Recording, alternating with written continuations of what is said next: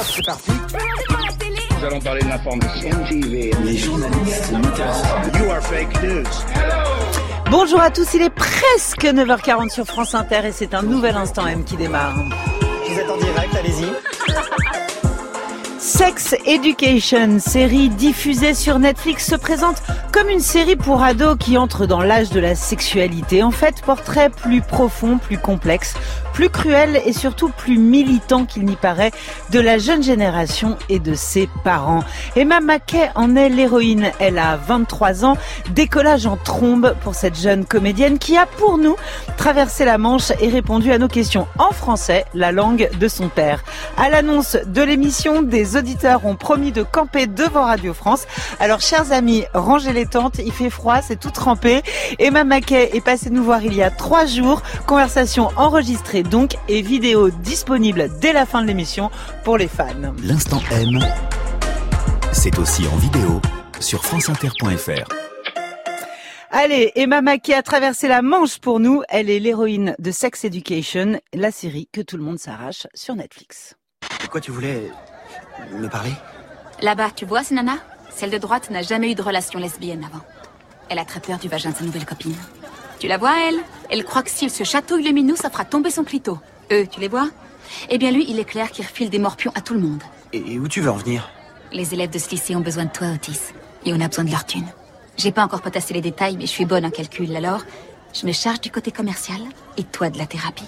On fera payer les séances et on se partagera la recette. La thérapie? La thérapie sexuelle. T'as un don. Ça serait irresponsable de le gâcher.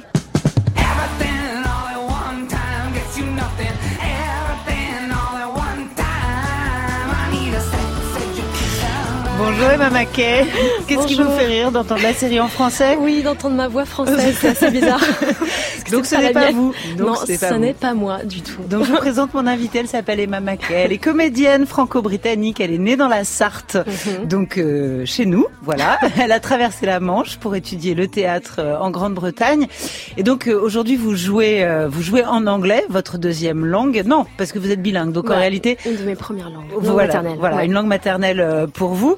Euh, donc vous vous êtes pas doublé Non, me suis posé la question, moi. Et je voulais le faire, mais euh, ça ne s'est pas fait malheureusement. Ça ne s'est pas fait. Ouais. On va camper votre personnage, euh, si vous voulez Mhm. bien, parce que c'est quand même un, un personnage euh, très subtil, très complexe, très riche, beaucoup plus riche que ce qu'on peut imaginer. Vous voulez nous la raconter? Bien sûr, je peux, oui, absolument. Alors, allez-y. Euh, Maeve, euh, c'est donc une jeune fille de 17 ans, Ouais. euh, lycéenne, qui n'a pas une vie de famille très facile. Elle a des circonstances un peu compliquées, ce qui veut dire qu'elle a dû grandir beaucoup plus rapidement C'est ça. que c'est que c'est. Elle vit dans une caravane, sa Voilà. mère est toxico. Exactement. Son père euh, l'a- a quitté la famille euh, Ouais. quand elle était très très jeune, donc euh, ça veut dire que Maeve est très indépendante en fait. Elle est à la fois une paria, une rebelle, une grande gueule. Elle fait Mm. peur et en même temps elle fascine. Mhm. Euh, elle est très libre et donc elle est très populaire. Ouais, Et donc Ouais, elle elle- joue elle tout le temps entre ces deux registres. absolument. Et puis, elle aime les auteurs féminins, Mhm. parce qu'elle a eu beau grandir dans une caravane. Mm. C'est une fille super attirée par la littérature et Très super- intelligente. Ouais. ouais.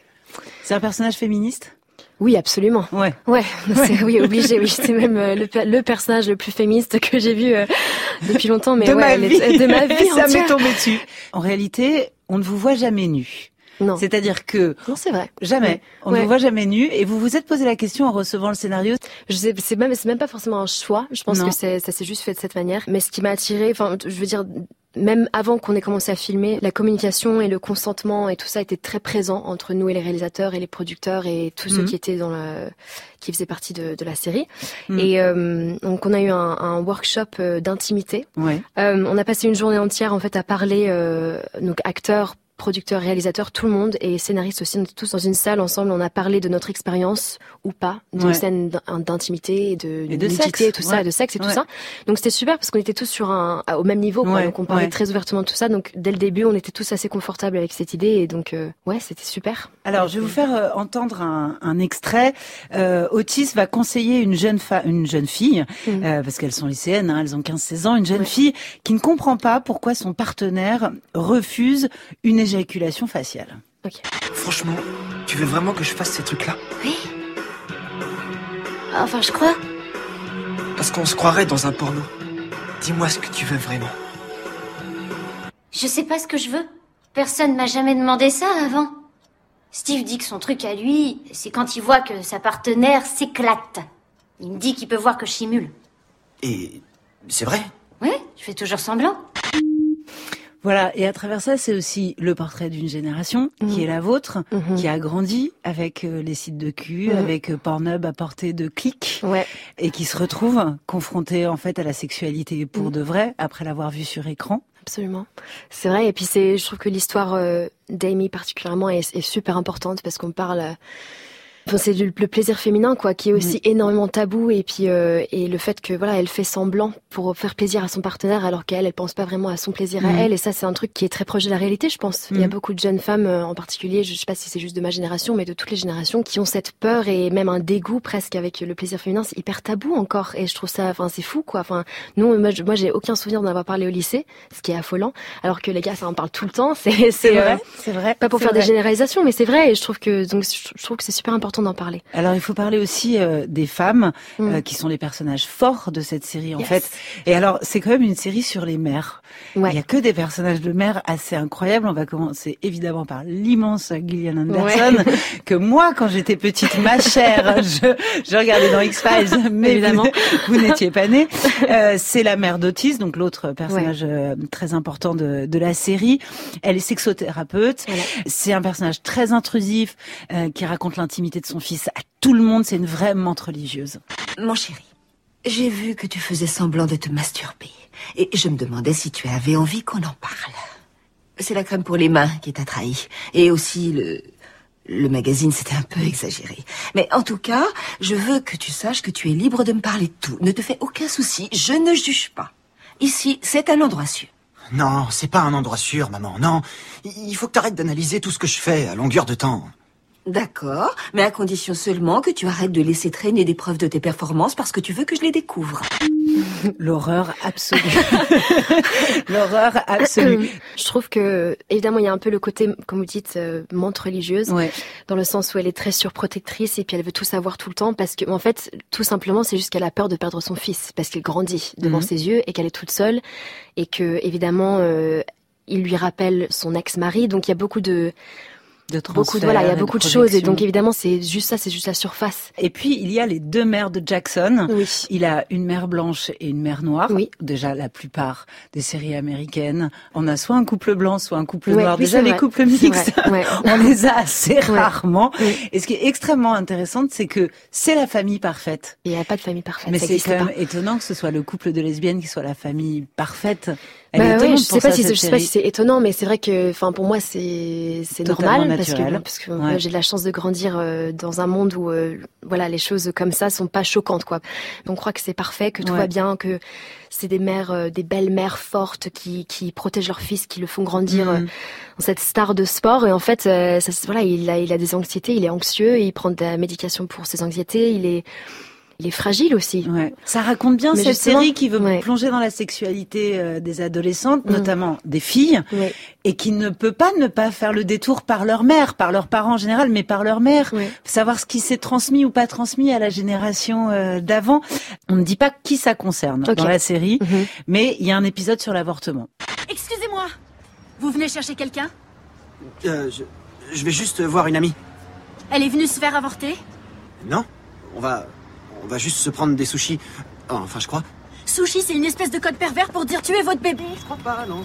On a des brochures qui, je pense, devraient beaucoup vous intéresser. À six semaines, votre bébé peut À souffrir. 8 semaines, le cœur du bébé peut...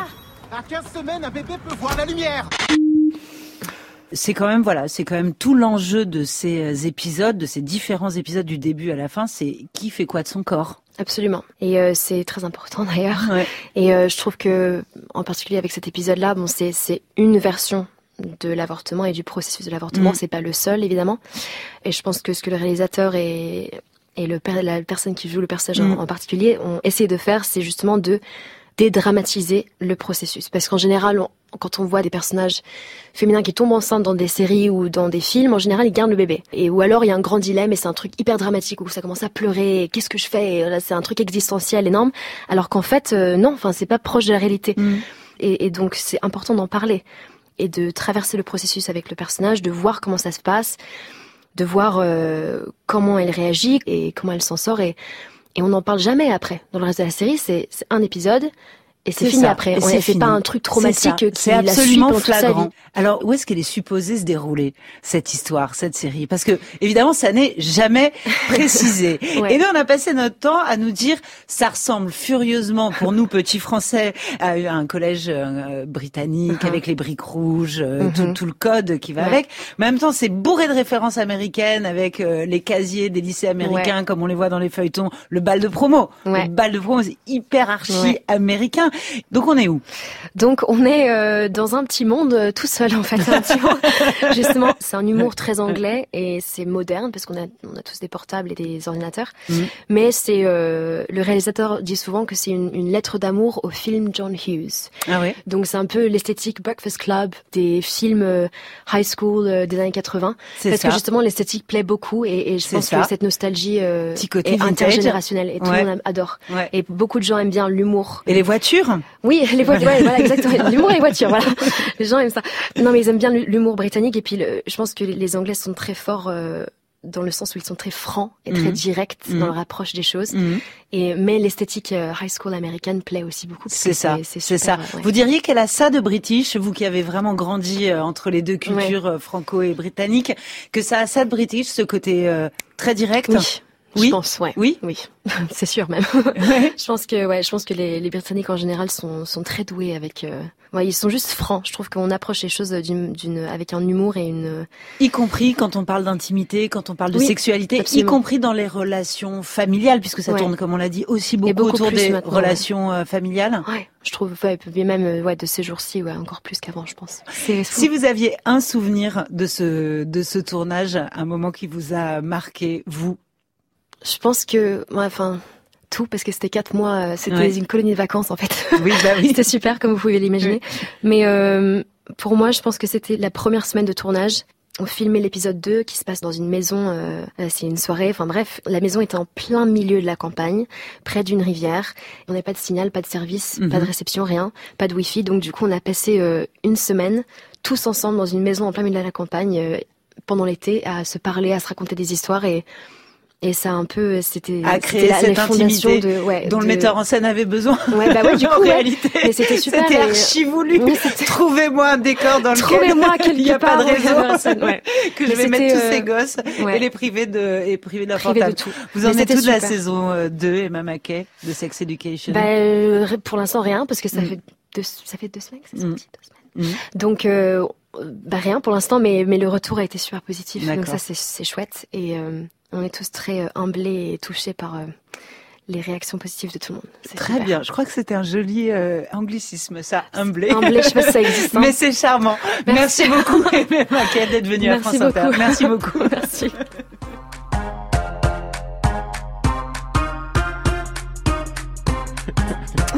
Voilà, et Sex Education est à voir sur Netflix pour les abonnés. C'est la fin de l'émission. Merci à François Audouin qui la réalise, à Anne-Cécile Perrin et à Redouane Tella qui la programme et qui la prépare.